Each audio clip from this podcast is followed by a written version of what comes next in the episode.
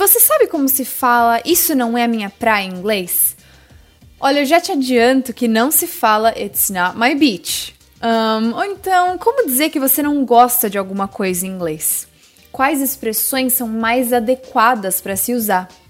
Well, hello and welcome to Fluency Cast. I'm Teacher Malu and I'll be teaching you some dope English tips. Sejam muito bem-vindos ao Fluency Cast, seu podcast para aprender inglês e fazer intercâmbio. No episódio de hoje, eu vou te ensinar oito maneiras de dizer que você não gosta de algo para que você soe muito mais natural quando for falar inglês. Vamos nessa? A primeira dica que eu vou dar para vocês hoje é I'm not into it. I'm not into it. Uh, literalmente, ela significa eu não gosto disso. Muito simples, eu não gosto disso. Então, vamos supor que alguém te ofereça um, um suco de laranja. Oh, would you like some orange juice?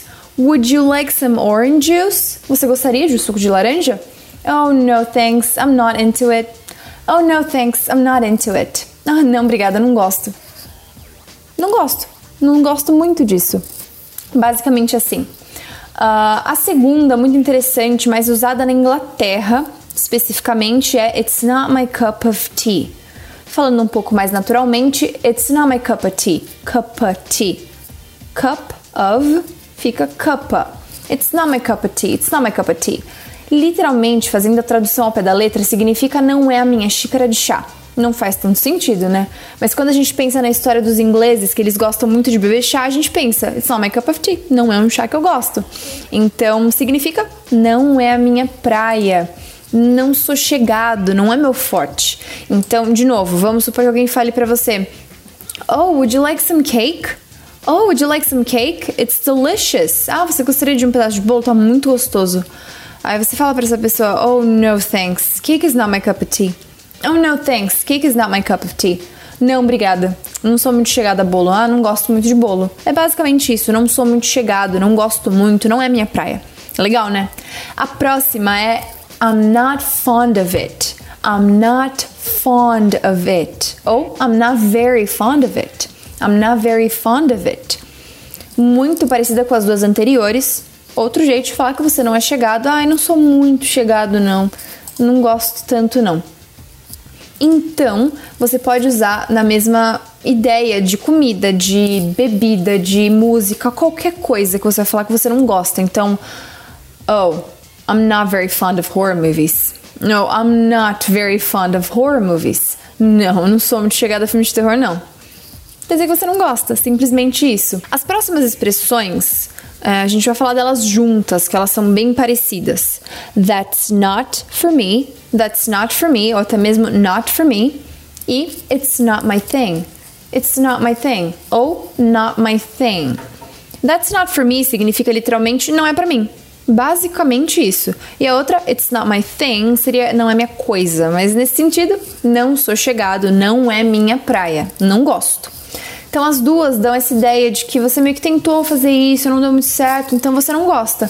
Então se alguém vira para você e fala, um, oh, how about we bake some cookies? Oh, how about we bake some cookies? Que tal a gente assar uns biscoitos? Você vira e fala, oh no, no thanks, it's not my thing. Oh no, no thanks, not for me. Não, não é para mim, não é minha praia. Ou seja, provavelmente você já tentou, foi um desastre e não deu certo. As próximas expressões também acho que faz mais sentido a gente dar uma olhada nelas juntas, que são I'm not crazy about it, I'm not crazy about it e I'm not a big fan of it. I'm not a big fan of it. A primeira literalmente significa eu não sou louco por isso, eu não sou louco por isso. E a segunda, não sou fã, não sou fã disso. Então, vamos imaginar que um amigo seu fala: Oh my god, I'm so excited for Metallica's concert. I'm so excited for Metallica's concert. Tô muito animado pro show do Metallica. Então você pode falar: Oh, I'm not crazy about them. Mm, I'm not crazy about their music. I'm not a big fan of rock.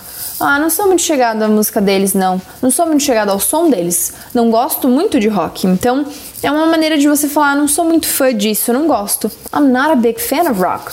Não sou muito fã de rock. A próxima expressão, ela é um pouco mais coloquial, você não vai encontrar ela em dicionários nem nada. O único dicionário que você pode dizer que encontra essa expressão é no Urban Dictionary, porque ela é bem coloquial, falada mais, e ela é I'm not about that. I'm not about that. Que literalmente significaria eu não sou sobre isso. Nenhum sentido, né? Completamente desconexo. Mas quando a gente coloca isso numa situação, num contexto, significa que você não gosta daquilo ou simplesmente não. Então, imagina que você está planejando uma viagem com um grupo de amigos e alguns deles falam que querem ir para Carolina do Norte e outros que querem ir para hum, África do Sul. Aí você chega para eles e fala: mm, I'm not about North Carolina. I like South Africa. I'm not about North Carolina. I like South Africa. Eu não gosto muito da ideia de ir para Carolina do Norte, não. Prefiro ir para África. Então é basicamente isso. I'm not about that. Não faz minha cabeça. Não quero e não gosto. É basicamente isso.